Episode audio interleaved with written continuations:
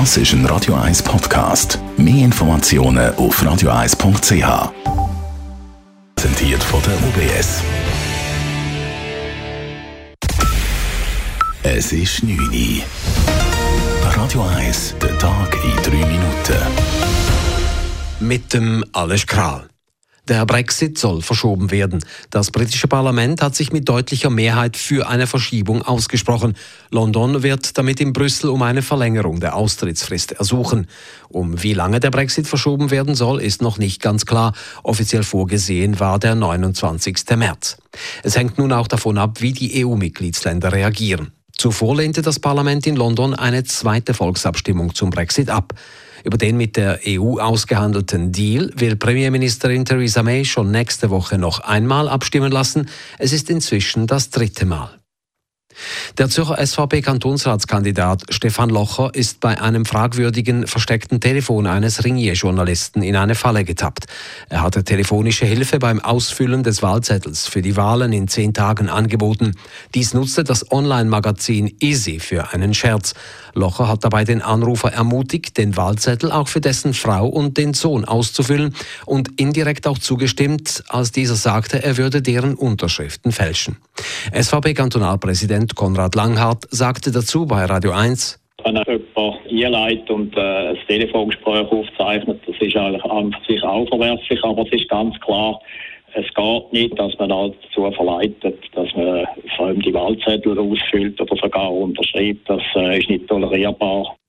Die Zürcher Oberstaatsanwaltschaft hat eine Voruntersuchung eröffnet. Im Fokus stehen alle Beteiligten. Das Ausfüllen eines Wahlzettels für andere ist nur unter bestimmten Voraussetzungen erlaubt. Unterschriften fälschen ist ein Straftatbestand, gleich wie das nicht angekündigte Aufzeichnen eines Telefongesprächs. Der Nationalrat hat heute zwei wichtige Entscheide in der Gesundheitspolitik gefällt. Die Franchisen der Krankenkassen sollen laufend den Gesundheitskosten angepasst werden. In einem ersten Schritt um 50 Franken. Eine Erhöhung der ordentlichen Franchise von 300 auf 500 Franken lehnte der Nationalrat ab.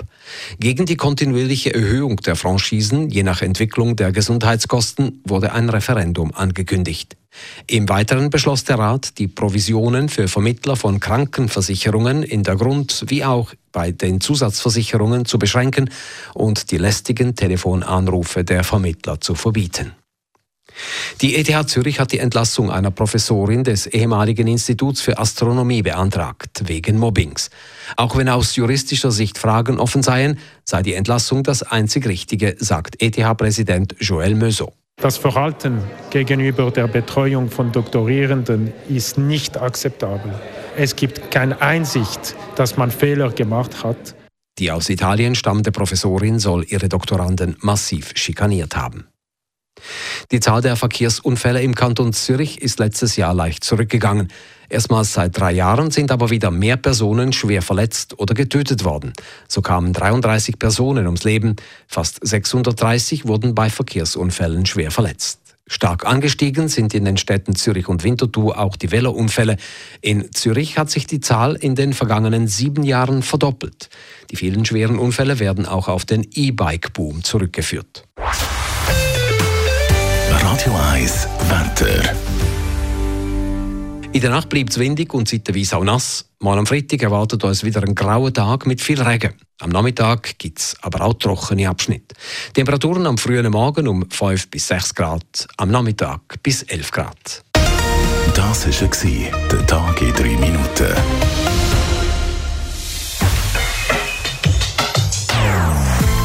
Non-Stop Music auf Radio 1. Die besten Songs von allen Zeiten. Non-stop. Radio 1. Das ist ein Radio 1 Podcast. Mehr Informationen auf radio1.ch.